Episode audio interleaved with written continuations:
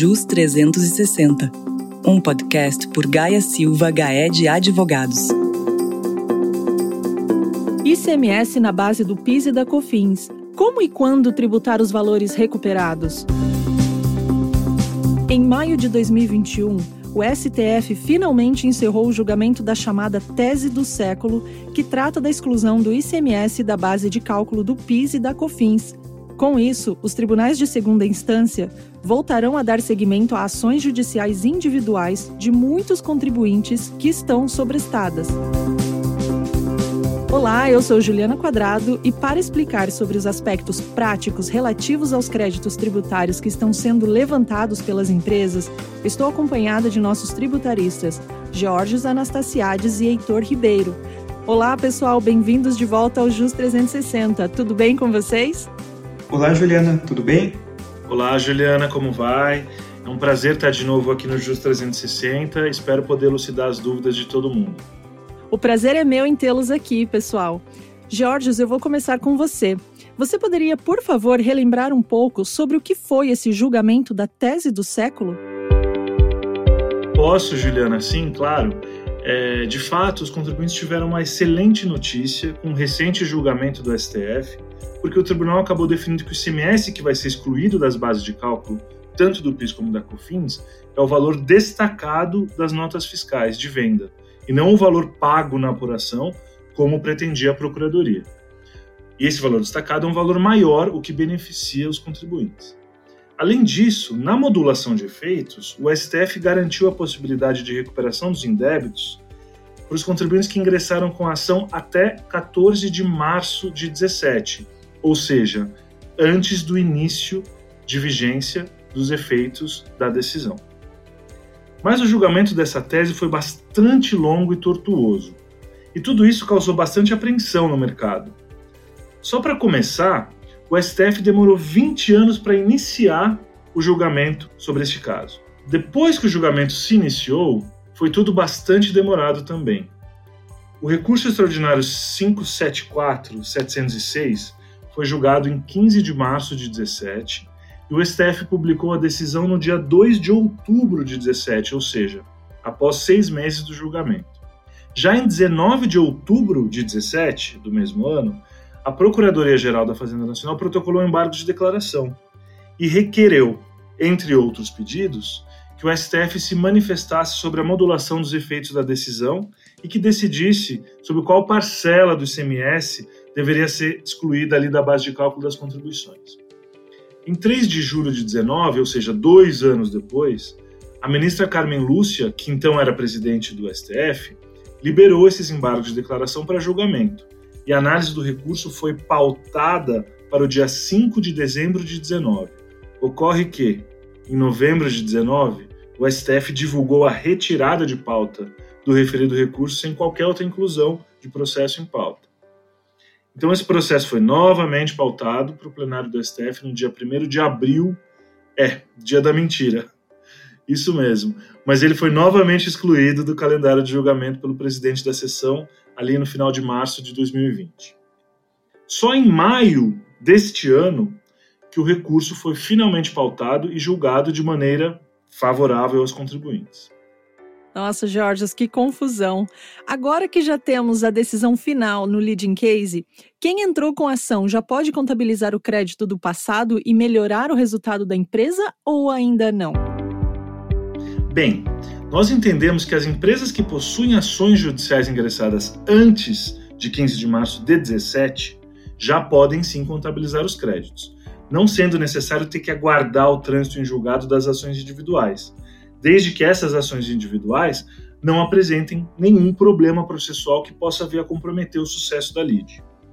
Como regra geral, as ações judiciais propostas em favor das empresas devem ser tratadas como ativos contingentes, que não são reconhecidos nas demonstrações contábeis, no balanço né, das empresas, pelo menos até que a realização do ganho seja praticamente certa. Ou seja, se o êxito na ação for praticamente certo, os créditos já podem ser contabilizados, de modo a garantir a fidedignidade e também a transparência das demonstrações financeiras. Com isso, após a decisão do STF em repercussão geral, em 13 de maio de 2021, não há dúvidas de que o ganho de causa dos contribuintes passou a ser, se não totalmente certo, pelo menos praticamente certo, gerando o gatilho necessário para o reconhecimento contábil do crédito. Georges, isso quer dizer que as empresas não precisam necessariamente aguardar o trânsito em julgado de suas ações individuais para poderem contabilizar os créditos? Isso mesmo, Ju. Segundo o pronunciamento contábil CPC 25, o reconhecimento contábil da receita não significa a obtenção de um acréscimo patrimonial definitivo e incondicionado, mas sim um benefício econômico praticamente certo. Além disso, o IFRS admite o reconhecimento contábil de determinados ganhos ainda não realizados, cuja divulgação tem como finalidade a tomada de decisões econômicas pelos usuários das demonstrações financeiras, mesmo não sendo prova de obtenção de acréscimo patrimonial líquido e certo, sob o ponto de vista jurídico. Esse é o caso dos créditos decorrentes da exclusão do ICMS das bases de cálculo do PIS e da COFINS, que com o julgamento dos embargos de declaração no leading case, teve as principais questões controvertidas finalmente esclarecidas pela Corte. Tá certo, Georges. Mas uma vez contabilizado, precisa pagar o imposto de renda ou não? Então, Ju, essa é a parte mais chata aqui do nosso bate-papo. Bem, brincadeiras à parte, os indébitos a serem compensados no âmbito administrativo devem sim ser tributados pelo imposto de renda das pessoas jurídicas e pela contribuição social sobre o lucro líquido. Porém, a nosso ver, apenas no momento da entrega das decompes, que são as declarações de compensação ao fisco, e não na habilitação prévia dos créditos perante a Receita, como quer o fisco, e nem tampouco no trânsito em julgado da demanda judicial proposta pela empresa. Diferentemente do regime contábil, o IRPJ e a CSL incidem sobre a aquisição de disponibilidade jurídica ou financeira de acréscimo patrimonial que depende, impreterivelmente, da aquisição de disponibilidade jurídica ou econômica de renda. A aquisição de disponibilidade representa a possibilidade que o contribuinte tem de dispor do incremento patrimonial percebido, por meio de alienação, emprego, utilização ou aproveitamento, entre outras tantas alternativas. Não há que se falar em aquisição de disponibilidade sem que o titular da renda ou provento de qualquer natureza possa dispor do acréscimo patrimonial obtido, ficando afastada a tributação de renda virtual ou não realizada. A disponibilidade jurídica de renda deve ser compreendida como a aquisição do direito à renda pelo contribuinte, ou seja, a percepção pelo titular do acréscimo patrimonial de título jurídico líquido e certo, mesmo que ainda não tenha sido convertido em dinheiro. Bem, na prática, pode ser entendida como obtenção por parte do contribuinte do direito líquido e certo ao acréscimo patrimonial. Já a disponibilidade econômica de renda pode ser definida como o recebimento do valor que vem acrescentar ao patrimônio do contribuinte, sem necessariamente representar um ingresso financeiro. Bem, os requisitos são importantes, já que, por influência do princípio da capacidade contributiva que está previsto na Constituição Federal, não há que se falar em incidência de referidos tributos quando inexistir renda efetivamente disponível ao contribuinte. A nosso ver, portanto, na hipótese de créditos decorrentes de recolhimentos de tributos indevidos e reconhecidos em uma demanda judicial, a incidência do IRPJ e da CSL sobre os valores a serem recuperados somente pode ocorrer quando se tem a certeza e liquidez do direito assegurado ao contribuinte pelo Poder Judiciário, uma vez que antes disso não há que se falar em renda adquirida e disponível, seja jurídica ou economicamente.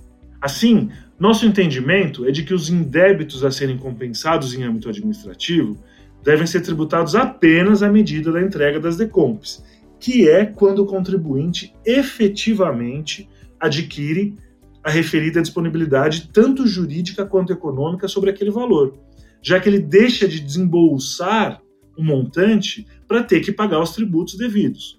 Então, ele ofere, neste momento, renda realizada e efetiva, e não na habilitação prévia dos créditos perante a Receita, e menos ainda no trânsito em julgado da demanda judicial proposta pela empresa, já que no trânsito, muitas vezes, o valor do crédito nem ainda está apurado. Jorge, maravilha, ficou muito claro. Bom, menos mal assim, pois dessa forma o contribuinte paga o imposto quando ele já estiver usando o crédito, não é? Mas e a tributação de IRPJ e CSLL se aplica tanto ao valor principal do crédito quanto aos juros que corrigem o montante a ser restituído? Juliana, quanto aos juros incidentes sobre os indébitos a serem recuperados por meio de ação judicial, e são aplicados com base na taxa Selic, como todo mundo sabe, embora seja defensável a sua não tributação em razão do seu caráter indenizatório, a jurisprudência dos tribunais judiciais e administrativos é infelizmente desfavorável aos contribuintes. Em razão disso, em um primeiro momento, pode parecer que os juros sobre os valores a serem recuperados devem ser tributados pelo IR e pela CS. Ocorre que, apesar do atual cenário da jurisprudência ser desfavorável aos contribuintes, essa questão ela permanece em aberto no âmbito do STF e será julgada sob o rito de repercussão geral. Em vista disso, eu entendo que não deixa de ser interessante para o contribuinte, pelo menos cogitar a judicialização dessa questão, a fim de se evitar, com excelentes argumentos jurídicos, já que não se trata de receita nova, mas sim de mera recomposição monetária do valor do crédito, com caráter claramente indenizatório, se evitar a tributação dos juros em questão, que, dependendo de quando a ação foi proposta, podem chegar a valores altíssimos. Bom, agora eu vou passar a bola para o Heitor, que está quietinho, mas não vai escapar. Heitor, existe alguma outra tributação que incide sobre este crédito, além do imposto de renda e da contribuição social? Oi, Ju. É, então, de fato, a gente tem mais um ponto controvertido aqui, que é a tributação de PIS e COFINS sobre esses créditos. Né? O entendimento do fisco sobre o assunto ele foi formalizado no ato declaratório interpretativo número 25 de 2003, o fisco deixou claro que o valor do principal do crédito a ser recuperado ele não é tributável pelo PIS/COFINS, porque de fato isso não representa uma receita para a empresa. Isso na verdade é uma recuperação de despesa tributária que a empresa teve no passado. Então, é, é, preenchendo aí o conceito de receita, não tem que se falar em tributação de PIS/COFINS. Por outro lado, o fisco ele defende que os juros sobre esse crédito, e são calculados pela Selic, eles devem ser tributados sim pelo PIS/COFINS, porque segundo o entendimento das autoridades fiscais, esses juros eles representam receita nova. Porém, é, conforme também já falado pelo Jorge, toda aquela discussão que se aplica para o imposto de renda também se aplica para o PIS é, na medida em que a gente entende que esses juros eles não têm caráter de receita, mas têm um caráter indenizatório. Então, ele não deveria ser tributado pelo PIS. Porém, como também já comentado pelo Jorge, a gente sabe que a jurisprudência tem sido desfavorável, tanto no STJ quanto nos tribunais administrativos, mas o assunto ainda está para ser é, julgado pelo STF. Então, ainda existe uma possibilidade de êxito nessa discussão. Ah, legal, Heitor. Então, eu vejo aí que existe uma outra possível discussão judicial para deixar de pagar imposto sobre a atualização do crédito, que pode chegar a valores bem altos. O que, que você acha, Georges? Exatamente isso, Juliana todas as discussões que envolvem as recuperações de créditos de PIS e COFINS em decorrência da exclusão do ICMS possuem valores muito expressivos e precisam ser analisados com bastante cuidado e atenção. Entendido. Agora, se o contribuinte não tiver interesse em discutir a tributação dos juros pelo PIS e a COFINS, neste caso, em que momento deve haver essa tributação? Bem, da mesma maneira como ocorre com o RPJ e a CSL, a gente entende que os juros devem ser tributados pelo PIS e pela COFINS à medida das compensações. A própria Receita Federal dispõe que, para fins tributários, a receita deve ser considerada como oferida somente no período de apuração em que for configurada a aquisição de sua disponibilidade econômica ou jurídica. Ou seja, o conceito tributário de oferimento de receita está intrinsecamente ligado ao conceito de aquisição de renda. Portanto, os juros do indébito tributário a ser recuperado pela empresa, mediante compensação administrativa, somente se torna renda efetiva, possível de tributação pelo PIS e pela COFINS, no momento da entrega das DECOMPs para a Receita Federal. É claro que, infelizmente, esse procedimento acarreta risco de questionamento pelas autoridades, que podem entender que a tributação deve ocorrer de uma única vez no momento do trânsito em julgado da ação, ou então quando os créditos são habilitados. Porém, nesse caso, a gente entende que há excelentes argumentos de defesa, conforme acabamos de pontuar aqui. Heitor, eu gostaria de mudar um pouco de assunto uh, e te fazer uma outra pergunta. Com quais tributos o contribuinte pode compensar esses créditos? Bom, Ju, é, como regra geral, créditos de débitos tributários fazendários, né, que são esses administrados pela Receita Federal, eles podem ser compensados com qualquer tributo também administrado pela Receita Federal. É, isso tem algumas exceções, né, como é o caso dos tributos aduaneiros ou das contribuições previdenciárias em algumas situações e das estimativas de imposto de renda e CSL. Mas, de qualquer maneira, é sempre bom é, analisar a ação judicial individual de cada contribuinte, porque pode ser que essa decisão tenha trazido alguma limitação além do que está na lei.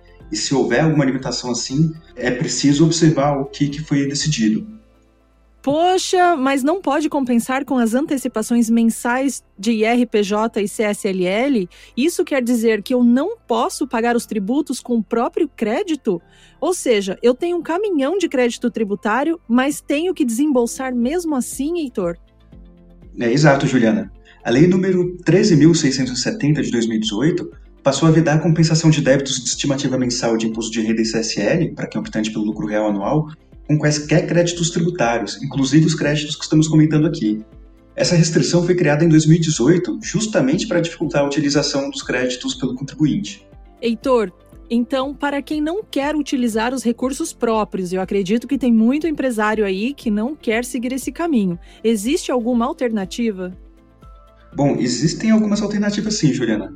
Primeiro, para quem é contribuinte obrigado ao lucro real, é sempre bom analisar a viabilidade de adoção da sistemática da apuração trimestral. Por esse regime, os débitos de imposto de renda e CSL são apurados trimestralmente de forma definitiva, ou seja, você não tem antecipações mensais.